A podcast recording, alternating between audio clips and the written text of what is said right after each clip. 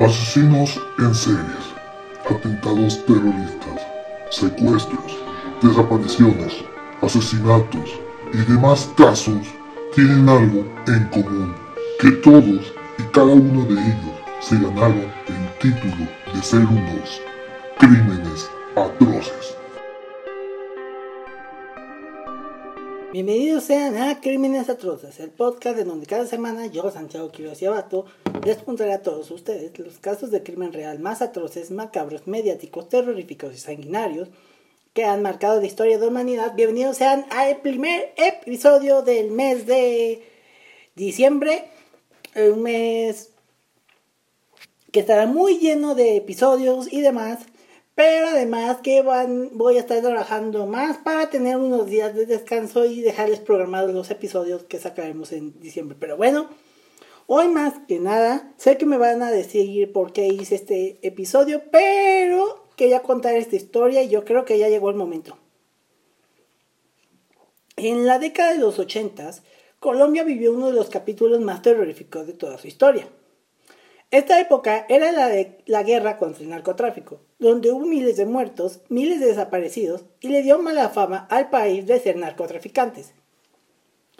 Durante ese periodo existió uno de los líderes del narcotráfico más poderosos del mundo, uno que supo cómo comprar al gobierno y tuvo poder absoluto. Para algunos fue un héroe, para otros fue un villano. Así que hoy con motivo de su natalicio, curiosamente, y su aniversario luctuoso, hoy les contaré la historia de el patrón Pablo Escobar. Quiero afirmar, y esto lo van a escuchar cada rato en el episodio, bueno, dos cosas. Primero, si está yendo a hablar raro, es que tengo una cosa, en un afta en la lengua y pues no puedo hablar muy bien. Y segundo, todo esto va a ser sin hacer apología del delito, porque yo no soy de esa persona que cree que él fue un héroe. Pero bueno, ahí tomarán ustedes. Pablo Emilio Escobar Gaviria nació el 1 de diciembre de 1949 en la vereda de El Tablazo, ubicado en la zona rural de Río Negro, Antioquia, Colombia. Nació en el seno de un hogar humilde campesino y fue el segundo hijo de un hogar de siete. Fue hijo de Abel de Jesús Escobar Echeverri, quien fue un campesino agricultor que dejó una inmensa fortuna cuando falleció y de Hermilda de los Dolores Gaviria, quien era maestra de escuela. Sus hermanos eran Roberto de Jesús, alias El Osito, quien fue cómplice de Escobar, Gloria Inés, Argemio, Argemio, Alba María, Luz María y Luis Fernando.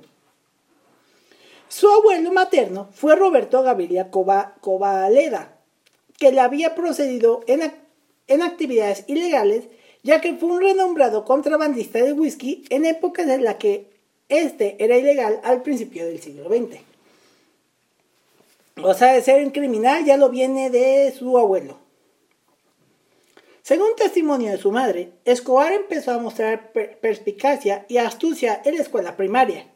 Y en los inicios de la secundaria se hizo evidente otra de sus cualidades, su liderazgo sobre sus compañeros. Escobar y su primo Gustavo Gaviria Rivero hacían pequeños negocios en el Liceo Lucrecio Jaramillo Vélez, donde ambos estudiaban. Hacían rifas, intercambiaban cómics, vendían exámenes y prestaban dinero a bajo interés. De esta manera, Pablo Escobar em-, empezó a desarrollar su habilidad para los negocios y el comercio, algo que haría años después. En 1969 terminó el bachillerato en el mencionado liceo. Entonces fue admitido para cursar estudios en la Facultad de Economía de la Universidad Autónoma Latinoamericana de Medellín, en la que estudiaban varios de sus primos, de sus primos Gaviria. Entre estos, José Obdulio, pero finalmente optó por retirarse ya que prefirió dedicarse a sus negocios personales. Como dato curioso, Siempre se sintió acomplejado por su corta estatura, de un metro con 65 centímetros, casi de mi estatura. Y esto lo hacía usar zapatos especiales con tacón para poder verse más alto. Su esposa fue Victoria Eugenia E. Enao Vallejo, conocida como La Tata, con quien se casó cuando ésta tenía 15 años en 1976. De dicha unión nacieron sus únicos dos hijos, Juan Pablo Escobar Eano y Manuel Escobar Eano. Aunque en 2009 un hombre joven, un joven nacido en San José de Costa Rica afirmó a la prensa en Colombia ser hijo de una relación que, tuvo, que tuvo Escobar en 1974. Escobar habría, en el, que en 1974 Pablo habría tenido con una mujer en ese país. Aunque también tuvo algunas amantes, entre ellas la periodista colombiana Virginia Vallejo, aunque les tenía como regla, por regla, que tenían que abortar o si no veían la muerte. Según dicho por su antiguo jefe de sicarios, John Jairo Velázquez, alias Popeyes, en una entrevista para el canal Badaboom. Entrevista que me dio escalofríos. Ya les haré un episodio completo de este, de este Popeye. Los comienzos de Escobar en el crimen organizado se dieron de lenta pero inexonerable y a lo largo de su carrera criminal se sirvió de una extraña mezcla de violencia, sangre, paternalismo y filantropía para lograr sus fines. Mientras por un lado eliminaba sin piedad a sus competidores, ordenaba asesinatos, estimulaba intrigas o conspiraba contra figuras influyentes de la política o el gobierno. Por, y por otro lado, regalaba sándwiches a los mendigos, erigía casas para los pobres de Medellín o construía campos de fútbol para los niños en los suburbios, lo que le proporcionaba un fuerte apoyo popular en los barrios más pobres de la ciudad. Por eso es que en Colombia si tiene esa como controversia de que si Escobar fue una persona buena o una persona buena, mala. Escobar empezó su carrera delictiva con pequeños timos y hurtos, y trabajaba para el rey del contrabando en Colombia llamado Alfredo Gómez López o Don Capone. Y al contrario de lo que se decía, no tuvo un negocio de bicicletas ni robó lápidas para revenderlas, ya que era profundamente creyente desde muy pequeño. Años más adelante, construiría varias iglesias, campos de fútbol y reconstruiría la ciudad con los ingresos derivados del tráfico de cocaína. A medida que fue creciendo, se involucró en el hurto de automóviles en las calles de Medellín y pronto pasó a dedicarse al tráfico de marihuana hacia los Estados Unidos. Se involucró igualmente en el secuestro y asesinato del industrial Diego Echavarria Misas en 1971 y el capo del narcotráfico Fabio Restrepo en 1975. Primero actuaba como intermediario que compraba la pasta de coca en Colombia, Bolivia y Perú y posteriormente la revendía a los traficantes encargados de llevarla a Estados Unidos.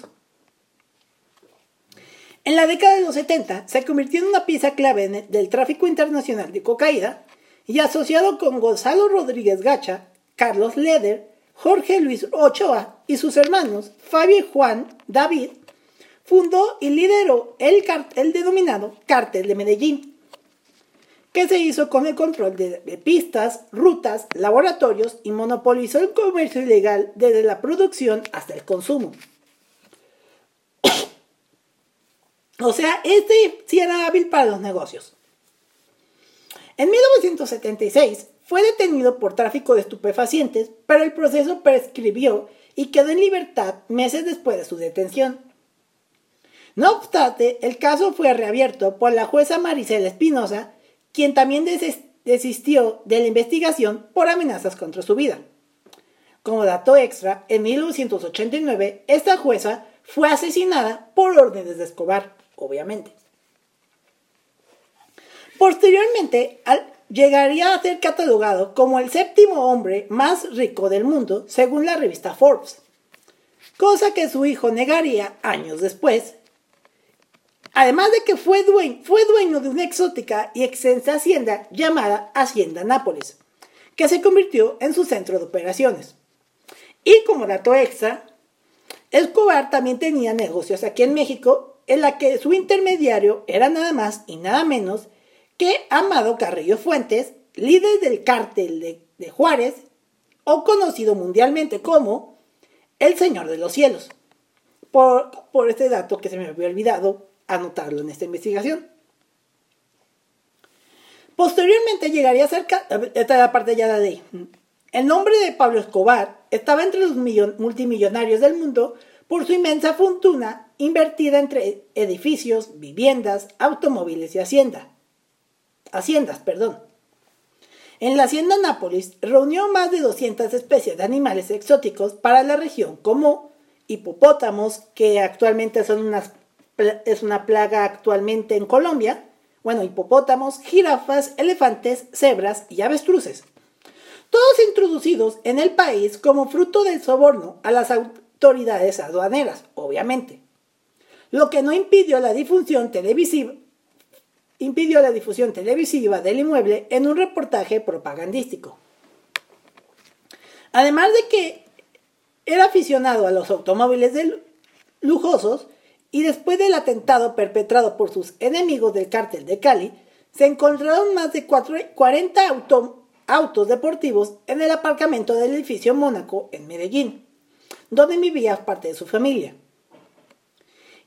Eh, actualmente es difícil calcular la totalidad de sus bienes, bienes raíces como edificios, oficinas, fincas, locales comerciales y casa, pero algunos datos hablan de más de 500 predios de su propiedad. También poseía helicópteros, motocicletas, lanchas y varias avionetas para transportar la droga a través de varias regiones del país. Como dato extra, también disfrutaba de muchos lujos, como el haber dicho que tenía la lancha del agente 007 o James Bond, que después puede ver en su hacienda, y de que también le dio a su hijo unos manuscritos de, una de las amantes de Simón Bolívar. Es, no me acuerdo exactamente de quién, pero de una muy famosa. Además de que también tenía fiestas lujosas en las que acostumbraba a darle a sus invitados pinturas originales, ya sea de Picasso o de Fernando Botero. De acuerdo con documentos de la DEA, el cártel de Medellín fundó en 1981 el grupo Muerte a Secuestradores, o más, como respuesta a los secuestros, a los, secuestros de Marta Nieves Ochoa, intento de, secuestro, intento de secuestro de Carlos Leder, y las acciones guerrilleras en su contra. Este grupo está relacionado también tras la muerte de Pablo Escobar con Carlos Castaño y su hermano Fidel, conocidos comandantes paramilitares. A finales de, los años 70 o a principios de los 80, comprendió que debía crear una patrulla para proteger su lucrativo comercio de drogas. comenzó a cultivar una imagen de hombre respetable, al conectarse con políticos, financieros, abogados, etc., sin saberse con certeza de sus verdaderas intenciones. Pablo Escobar construyó muchas obras de beneficencias para los pobres, entre ellas 60 campos de fútbol o un barrio entero llamado Medellín sin Tugurios, también llamado Barrio Pablo Escobar, que es esta, si van a Medellín, tiene el mural de Pablo Escobar. Él impuso, la ley plata o plomo, que era su frase preferida, por la que muchos miembros del gobierno, policías y militares colombianos o aceptaban la plata, es decir, un soborno, o les caía una lluvia de plomos, es decir, eran asesinados. Se ganó el apoyo, el apoyo que lo llevaría a ser electo como suplente en la Cámara de Representantes por el movimiento Alternativa Liberal después de haber sido expulsado por Luis Carlos Galán del nuevo liberalismo junto a Jairo Ortega Ramírez. Fue invitado en 1982 a la toma de, posesión de Felipe González, el tercer presidente de la, España democrática, por el empresario español Enrique Salarzola, quien tenía importantes negocios en Medellín. De esta forma, en su mejor momento, logró acumular gran influencia en múltiples estamentos civiles, económicos, religiosos y sociales de Medellín, de Antioquia y de todo el país, muchos eran de que, ah, este es una persona muy buena, nos está construyendo casas. O sea, él veía por los, por los pobres de Colombia. Sin embargo, su pantalla empezó a derrumbarse en 1986. 83, perdón. Cuando el ministro de Justicia, Rodrigo Lara Bonilla, lideró igualmente una investigación contra Escobar al comprobarse la presencia de dinero de dudosa procedencia en la política y en los equipos de fútbol, entre los que destacan el Atlético Nacional de Medellín, del cual Pablo Escobar era dueño. También acusa, lo acusado, acusándolo públicamente de ser uno de los fundadores del grupo paramilitar MAS. El FBI en 1990 elaboró un informe según el cual Escobar habría financiado campañas políticas en las elecciones legislativas de 1990. Las investigaciones de Rodrigo Lara Bonilla, junto con el coronel de la policía Jaime Ramírez Gómez, prueban la vinculación de Escobar con, en el narcotráfico cuando el capo le había dado el, al ministro un ultimátum de demostrar sus acusaciones o en su defecto lo acusaría de calumnia y difamación. El periódico colombiano El Espectador publicó una serie de notas editables escritas por su director Guillermo Cano y, Sasa, que revelaban lo que realmente se ocultaba detrás de Pablo Escobar. El Congreso, que en un principio mostró una actitud vacilante, suprimió la su inmunidad parlamentaria y se abrió camino y se abrió el camino para las autoridades empezaran a perseguir, digo, para que las autoridades empezaran a perseguirlo. Escobar, junto con Ortega, ataca al ministro mostrando un cheque del narcotraficante Evaristo Porras, financiado, financiando la, la campaña de Lara al Senado. Pero el ministro niega tal vínculo y logra desacreditar a Escobar, mostrando públicamente un documento de la cadena estadounidense ABC sobre el capo, sobre el capo mientras que Ramírez encabezaba un operativo que desmanteló llamado Tranquilandia, un gigantesco complejo de laboratorios para el proceso de cocaína perteneciente al cártel, ubicado en las cercanías del río Yaqui, en, las entonces, en, la, entonces comisaría de Guaviare, Guaviare, no sé cómo se pronuncia. Por lo tanto, Escobar pierde su escaño, su visa a los Estados Unidos es cancelada y renuncia públicamente a la política. Pero tomaría venganza, ya que el 30 de abril de 1984, Lara es asesinado por órdenes de Escobar, dando inicio a un periodo que ha pasado a la historia como el narcoterrorismo.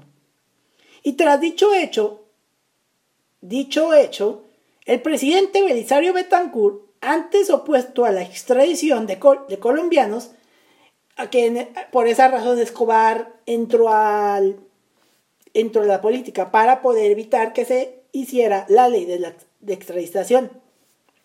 Bueno, antes se oponía a la extradición de colombianos, decide autorizarla, desencadenando una serie de operativos por parte de la policía para capturar a los miembros del cártel de Medellín. Los principales cabecillas del cártel debieron refugiarse en Panamá e intentaron, en mayo del 84, en medio de los llamados diálogos de Panamá con el expresidente Alfonso López Michel Sen y un último intento de acercamiento al Estado. Su fracaso se debió a que los diálogos se habían filtrado a la prensa meses y meses después regresaron clandestinamente al país y la guerra total sería cuestión de tiempo. Un año después del asesinato de Lara Bonilla, pese a los anuncios del gobierno para combatirlos, los narcotraficantes del cártel de Medellín, renombrados ahora como los extraditables, permanecían impunes, expandiendo su aparato criminal por amplias zonas del país y abriendo nuevas rutas de tráfico de cocaína por Nicaragua y Cuba. Todo ello convivió vencia con algunos sectores de la fuerza pública comprados a base de dinero y terror. El lema de este grupo era, cito, preferimos una tumba en Colombia a un calabozo en Estados Unidos.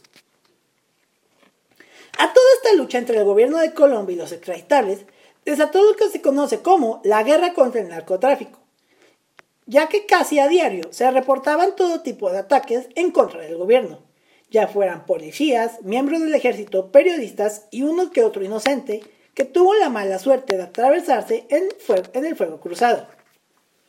Este tema de la guerra contra el narcotráfico en Colombia también se unió la guerra entre el cártel de Medellín y el cártel de Cali. Antes de hablar de las atrocidades que ocurrieron, quiero decir que todos los detalles de esta época, que marcó para siempre la imagen de Colombia, se contarán en un episodio aparte, ya que quiero, me quiero enfocar única y exclusivamente a la figura de Pablo Escobar sin hacer apología del delito.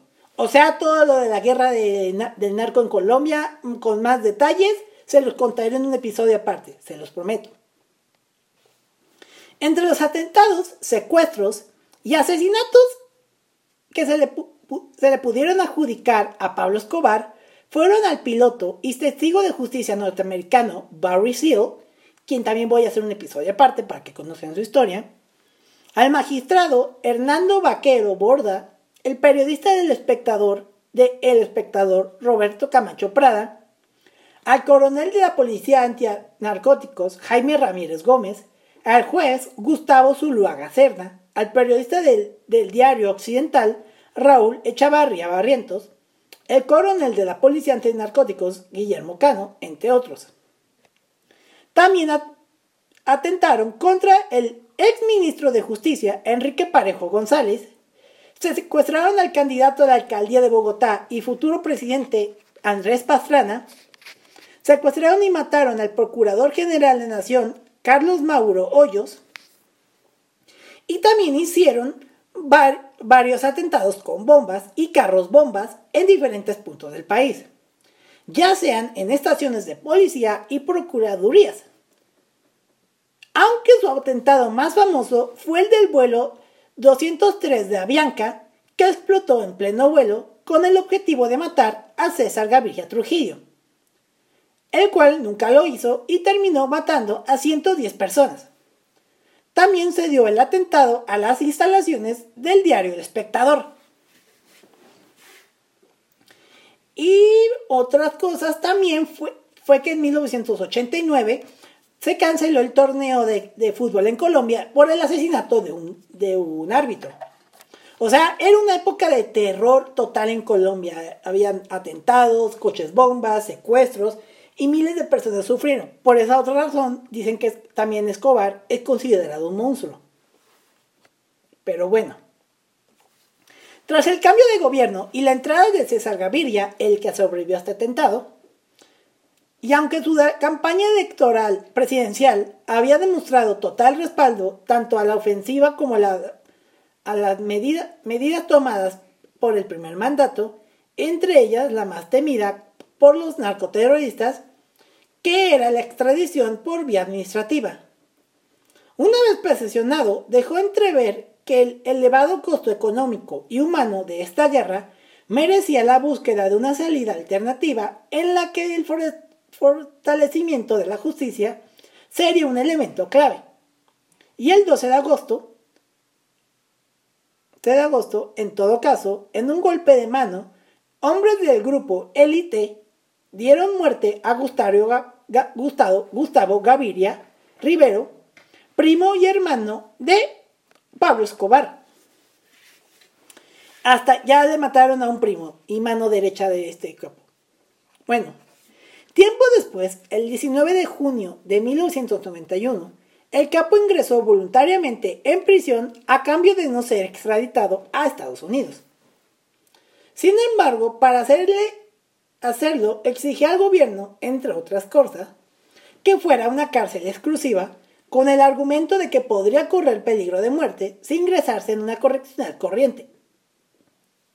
Así el gobierno autorizó las obras del emplazamiento que se convertiría a posterior la mayor vergüenza del sistema penitenciario colombiano, un lugar llamado la Catedral, un recinto construido a, a medida que se ergían unos terrenos adquiridos por el mismo Escobar y que contaba con innumerables lujos para él y sus asociados, además de una fuerte seguridad brindada por el ejército colombiano en su exterior.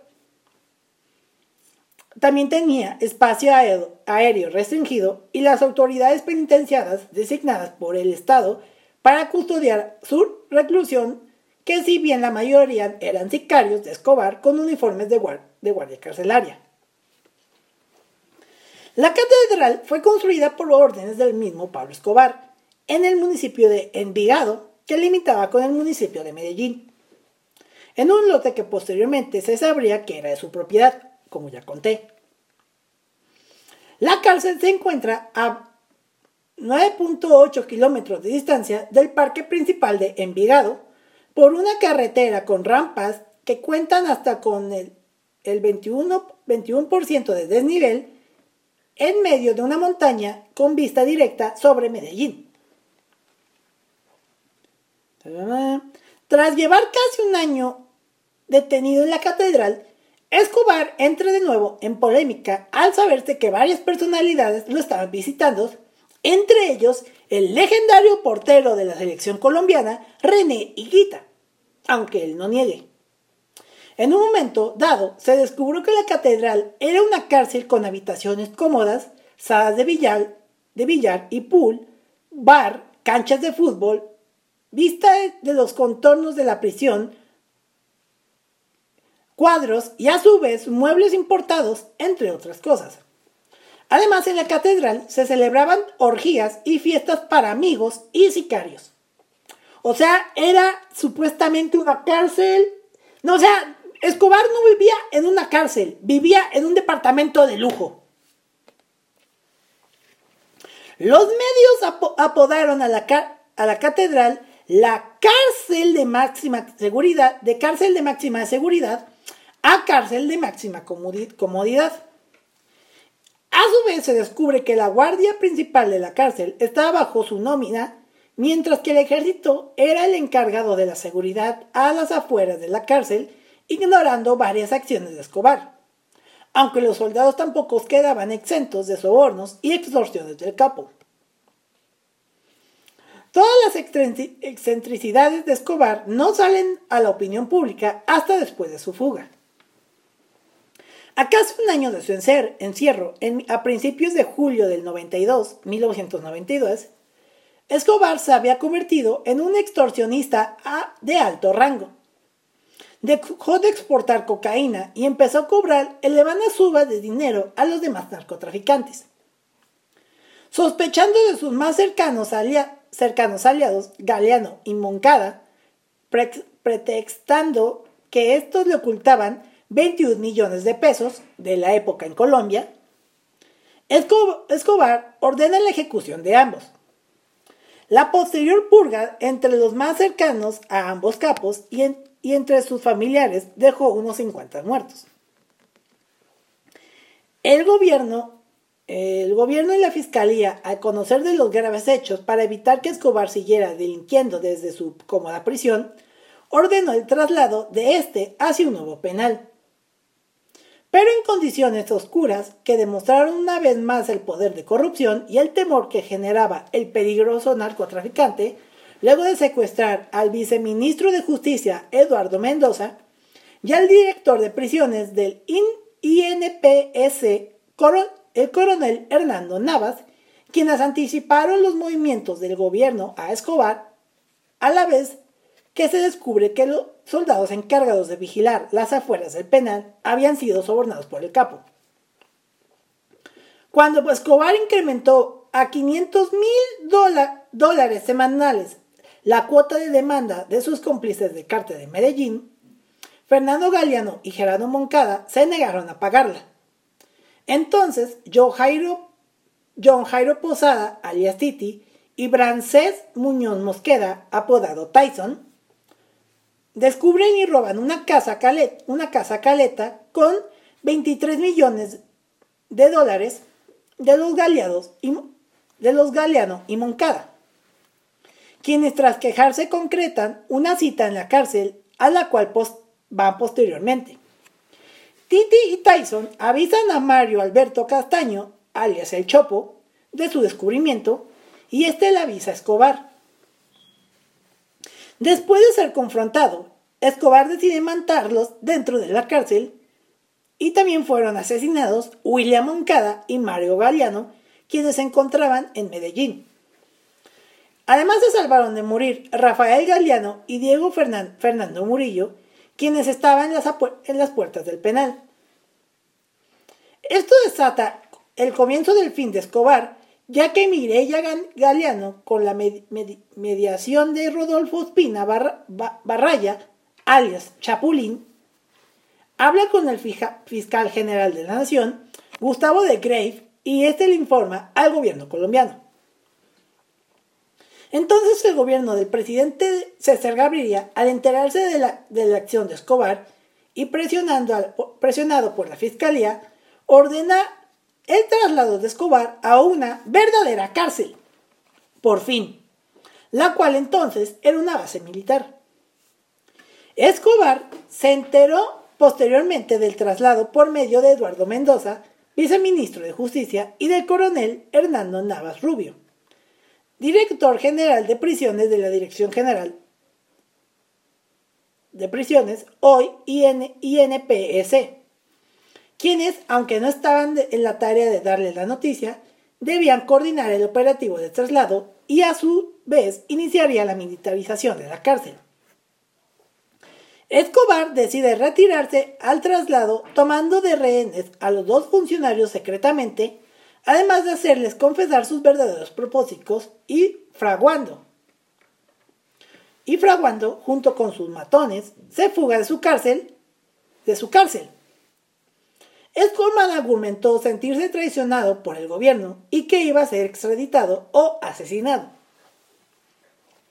Fue así que el 22 de julio de 1992, Escobar, junto con su hermano Roberto y nueve de sus hombres, huyen de la prisión tras patear uno de los muros traseros de la edificación, cuyo construido con yeso para este propósito. O sea, mandas a construir tu propia cárcel y tú dejas adrede una forma de escape. O sea, no, este sí era un listo. El Capos y sus secuaces, secuaces huyeron caminando, rodeado, rodeando, las, rodeando las montañas y aprovechando la neblina que cubría la zona y el apagón de la llamada hora Gaviria. O sea, fue un momento dado que hubo un apagón en Colombia. La evasión del capo significó la más grande burla al gobierno de Gaviria. Ante la opinión pública y la justicia colombiana terminará quedando desprestigiada internacionalmente. El gobierno de Colombia, tocado en lo más profundo, creó el bloque de búsqueda, un cuerpo conformado por la Policía Nacional, el Ejército Nacional y los cuerpos antidrogas de Estados Unidos para cazar a los, prófugos y desmantelar de una vez todo, por todas su imperio criminal. Y, me, me, refiero a cuerpos antidrogas de Estados Unidos, se refería a la DEA. Los líderes del cártel de Cali se encargaron de, cadenar nuevamente la guerra y al activar un carro bomba en Medellín que atribuyeron a sus enemigos antioqueños. Estos, ante la arremetida de las fuerzas estatales, reactivaron su campaña con una serie de ataques en los que ejecutaron a, 30 uniformados y, a, una juez entre septiembre y octubre del, del 92. Por esta vez, la situación había cambiado bruscamente para el cártel. La muerte de Galeano y Moncada generó una fractura al interior de la organización. Diego Murillo Bejarano, Don Benja, jefe de seguridad de los capos asesinados y los, y los hermanos Castaño, se alinearon con los narcos del Valle en una amplia alianza contra Escobar que incluía a oficiales corruptos del bloque de búsqueda y varios de sus antiguos socios. Con la información que pudieron suministrar a las autoridades, se asentaron durísimos golpes a las redes de El Patrón.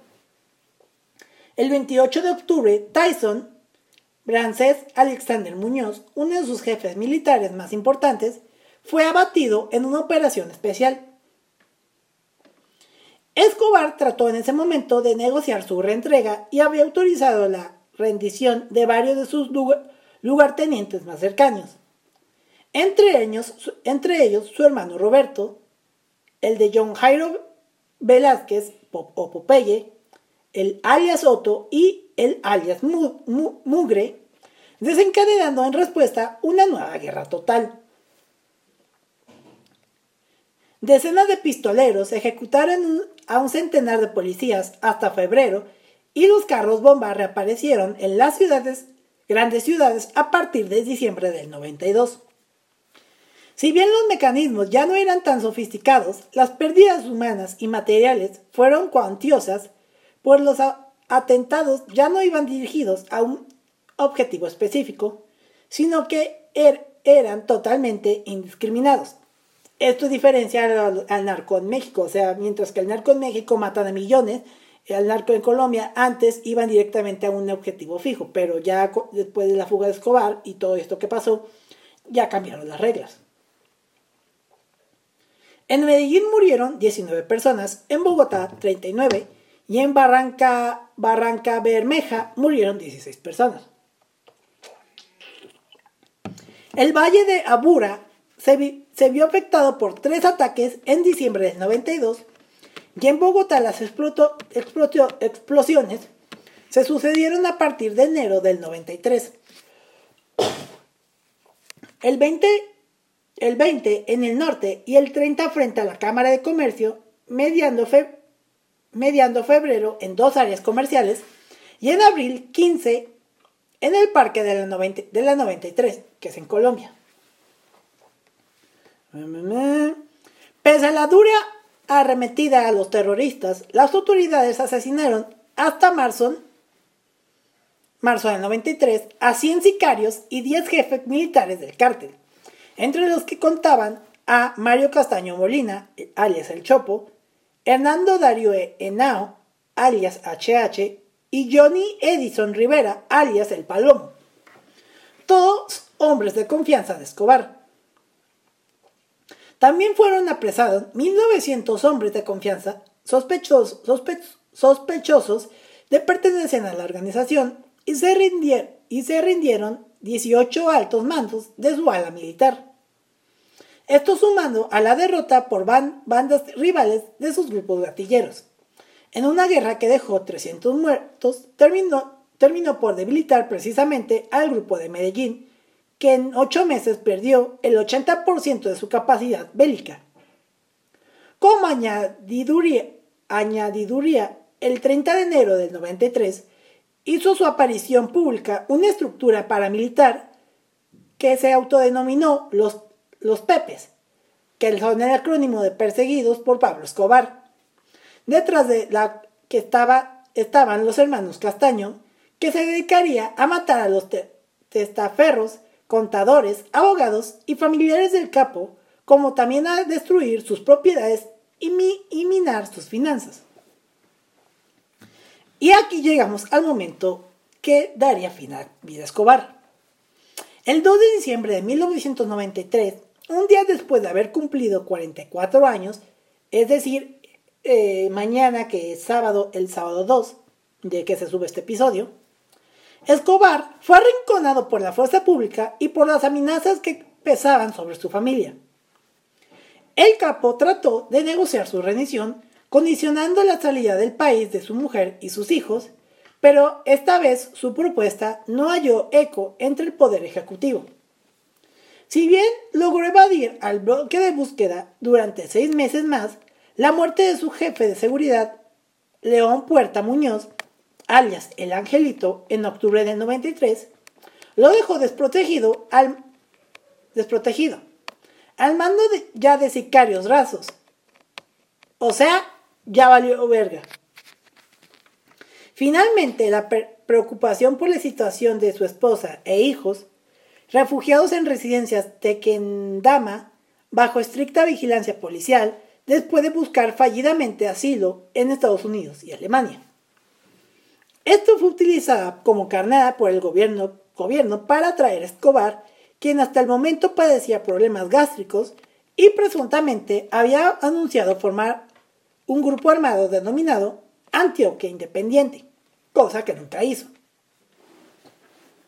El bloque de búsqueda se entregó a la tarea de localizar a Escobar hasta que, después de un año y cuatro meses de intensas labores de inteligencia, el primero de diciembre de 1993, o sea, el día de su cumpleaños, consiguió rastrear y localizar seis llamadas que Escobar le hizo a su hijo.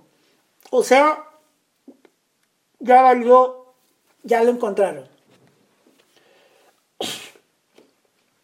Previamente, las unidades de inteligencia de, de señales de la DIJIN habían localizado el paradero del capo mediante tecnología francesa y británica adquirida por la Policía Nacional en 1991 y operada por oficiales y suboficiales de la inteligencia de la Policía Colombiana. En una entrevista con Gilberto Rodríguez Erejuela, este dijo haber ayudado a la compra de dicha tecnología. Esa misma tarde del 2 de diciembre del 93, unidades del bloque de búsqueda, de, búsqueda rodearon la casa donde se ocultaba una vez, se ocultaba, una vez fuera localizado en el barrio Los Olivos, un barrio de clase media, media de la ciudad de Medellín. Al momento de ser, de ser descubierto en su escondite, lo cuidaba solamente un sicario, llamado Álvaro de Jesús Agudelo, alias El Limón, el cual murió abatido cuando se enfrentó a los, con los agentes que ingresaron a la vivienda donde se ocultaban, se ocultaba el capo. Antes de decirle el desenlace de, Escobar, estas serían las que voy a decir a continuación, las últimas palabras de Escobar en una llamada interceptada en, tono, en un tono amenazante. Dijo, cito, que, nunca, que a mí nunca de la gran puta vida me van a coger y que yo desde la selva los mando a matar a todos y a, y a la larga los van que van a perder, perder van a ser de, van a ser ellos. Regresando a la historia de su muerte, al verse acorralado, Pablo Escobar intentó escapar por los tejados de, las casas aledañas y recibió tres tiros. El primero de los tres tiros que lo impactaron procedió del fusil de un agente que cubría la salida posterior de la casa. Lo recibió cuando intentó volver sobre sus pasos en el tejado y fue alcanzado en la parte de atrás del hombro por una bala que se alojó entre los dientes 35 y 36 según el dictamen de los forenses. Un segundo disparo, localizado en el muslo izquierdo, le impidió volver a levantarse y finalmente el tercero y más polémico alcanzó su cabeza a poca distancia, aunque este sería negado después por el bloque de búsqueda. Y, entró desde el lado derecho de la cara, cerca del oído, para salir por la izquierda que esta fue la bala que, que le mató de forma instantánea. Actualmente existen diversas hipótesis sobre su muerte y estas son algunas de ellas. Se suicidó mediante un disparo debajo del oído, esta, ya que esta versión coincide con el EVA de los extraditables de preferimos una tumba en Colombia a una cárcel en los Estados Unidos. Y es la versión que, que defiende su familia. Otra teoría fue que le disparó un francotirador del grupo Los Pepes. Otra teoría fue de que le disparó un, oficial de la DIJIN que formaba parte del bloque de búsqueda. Otra teoría afirma de que, fue de que le disparó un francotirador de la Delta Force. Otra teoría fue de que le disparó el tiro de gracia, el coronel Hugo Leidoro Aguilar, quien lideró el grupo de asalto que llegó a la casa. Otra teoría dice que le disparó Carlos Castaño Gil, máximo líder de las autodefensas de Colombia, la AUC, según una confesión de un paramilitar llamado José Antonio Hernández, conocido por alias John. Y según la la versión oficial y la versión oficial fue acribillado por un escuadrón del bloque de búsqueda, que esta escena es representada en un célebre cuadro del ya fallecido artista colombiano Fernando Botero. Bueno, las reacciones de la muerte de Escobar generaron distintas reacciones. Su familia y protegidos lloraron su muerte y a su entierro asistieron miles de personas, en su mayoría de los barrios pobres de Medellín. La prensa y el gobierno lo consideraron un triunfo en la lucha contra las drogas ilícitas y el principio del fin del tráfico de estupefacientes, lo cual no ha sucedido hasta la fecha. O sea, aquí no aplica el muerto el perro, se acabó la, se acabó la rabia. No aplica aquí. Hoy en día, guerrilleros y grupos de delincuencia organizada conocidos como BACRIM o bandas criminales se disputan el negocio del, del narcotráfico. Aunque inmediatamente, inmediatamente a su abatimiento, los cárteles de Cali y Norte del Valle tuvieron control del narcotráfico hasta sus respectivas disoluciones.